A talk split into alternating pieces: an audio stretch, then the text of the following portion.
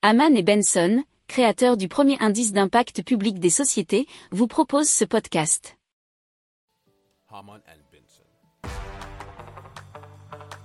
Le journal des stratèges.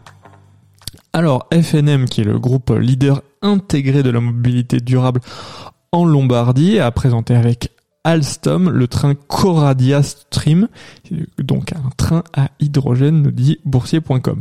Alors le train entrera en service commercial dans le Val Carmonica entre fin 2024 et début 2025 sur une ligne non électrifiée qui est Brescia, euh, Brescia pardon, Iseo et Dolo de Ferrovie Nord exploité par Trenord dans le cadre du projet H2 ISO. Il s'agit du premier train italien à zéro émission directe de CO2 équipé de piles à combustible à hydrogène avec une capacité totale de 260 sièges et une autonomie de 600 km. Alors cette présentation fait suite à l'accord signé par FNM et Alstom en novembre 2020 pour fournir à Trenor 6 trains à hydrogène avec une option pour 8 autres.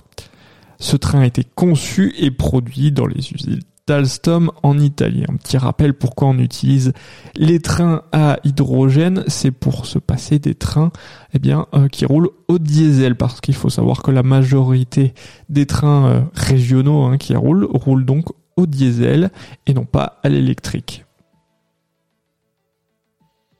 Pour approfondir ces sujets, abonnez-vous à la newsletter de Haman et Benson et écoutez nos autres podcasts que vous retrouverez dans les notes de l'émission ou sur notre site internet.